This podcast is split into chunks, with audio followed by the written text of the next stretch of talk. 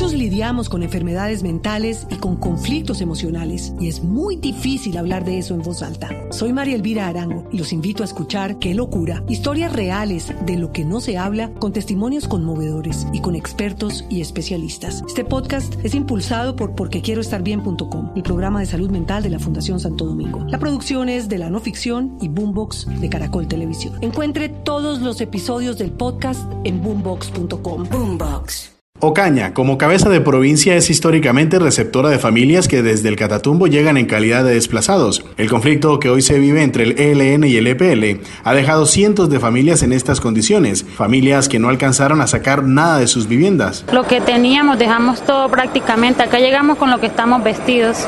Hasta ahora unas 97 personas, entre estas 15 adultos mayores y 17 niños y niñas, entre los 0 y 7 años, arribaron a la ciudad. Eh, son niños que han dejado de estudiar porque prácticamente los profesores allá tampoco han estado dictando clases. Por eso sus padres, los que han trabajado por años para brindarles un techo, educación y alimentación, están en Ocaña con un sueño. Regresar, que todo llegue a la normalidad y volver a estar allá en nuestras tierras trabajando como siempre. Y mientras eso sucede, la petición es clara al gobierno nacional. Que necesitamos comida, necesitamos nuestras cosas, dormir bien. Estar en Ocaña en otras condiciones los hace narrar lo que vivieron en su primera noche lejos de casa. Aguantamos frío porque no tenemos ruana y no tenemos nada.